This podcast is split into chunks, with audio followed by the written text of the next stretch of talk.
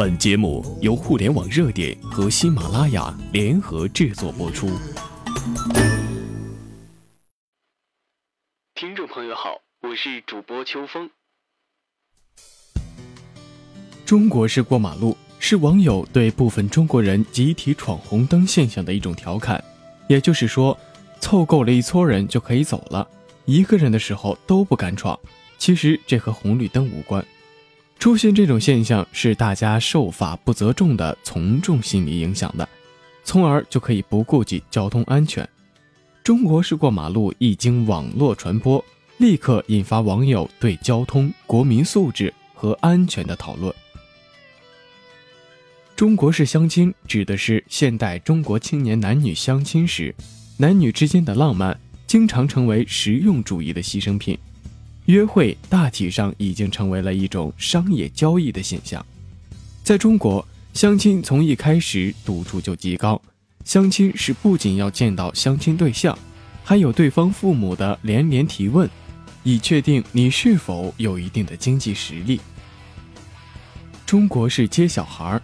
每到上学放学，都可以看到学校门口人头攒动，车满为患。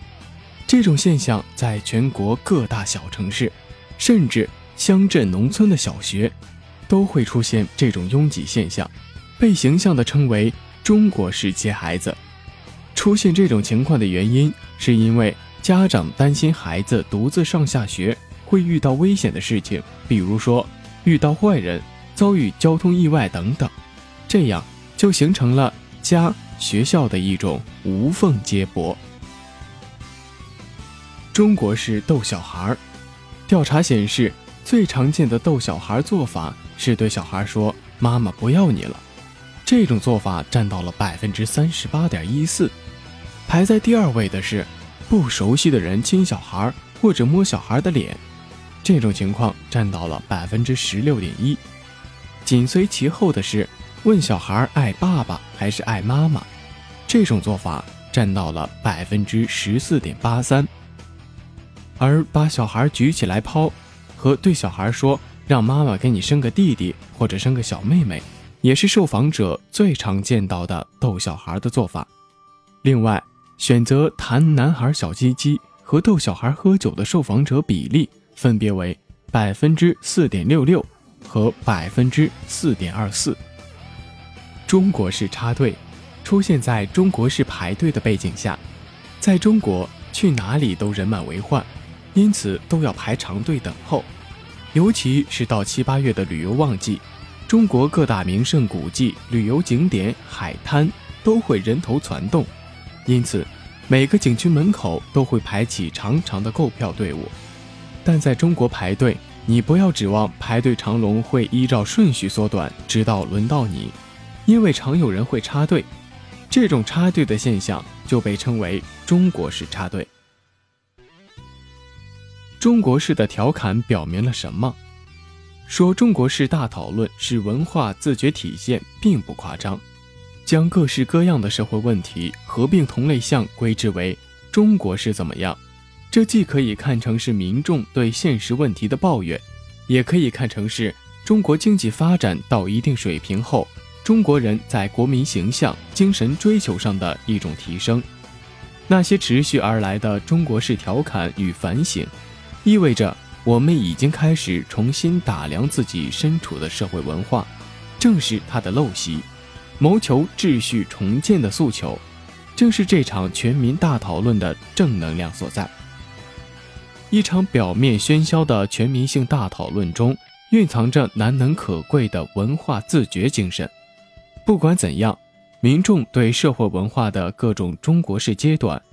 终极指向。是希望中国社会越来越好。有意思的是，这场讨论同样引发了外媒的围观。美国《侨报》近日发表社论称：“纵观种种或单一呈现或交织在一起的中国式问题，这个词语的背后隐含着中国人对自己所生活的国家的多少复杂情绪。不论是国民还是当政者，都要勇于为注入新的中国式内涵而谋变。”希望未来的中国式怎么样，不再代表落后与负面，而是成为先进、正能量、国家魅力的代名词。中国式真的能代表大部分中国人吗？所谓中国式，都是一部分人或一些群体的不良习惯、不良思想、不良风气，它不能代表中国的全貌。如此的中国式，显然不能代表整个社会。同时，它所反映出的问题绝不能掉以轻心。不希望这种中国式成为中国病、中国问题的代名词，更不能让这种标签给中国的面貌和形象抹黑。网络的力量和影响力逐渐扩大。很多网络声音甚至成为主流声音，网络信息的传播可以达到瞬间爆炸性效果，因此，中国式的标签调侃虽为调侃，但其流行程度之深和影响范围之广是显而易见的。在关注这些流行语的同时，更应该关注到社会公众的思想、心态、生活状态，无论是调侃、玩味、反讽，还是直接的批判。都反映的是社会公众或不解、或焦虑、或无奈、或担忧、或失望的情绪。从这些情绪和问题作为出发点，竭力为群众排忧解难，竭力解决社会中出现的问题，同时加强情绪疏导和思想引导，呼吁公众理性看待和对待社会问题，避免情绪消极和情绪偏激，避免盲目从众和跟风。才是解决好这些社会问题，让社会拥有更加良好风貌的正确途径。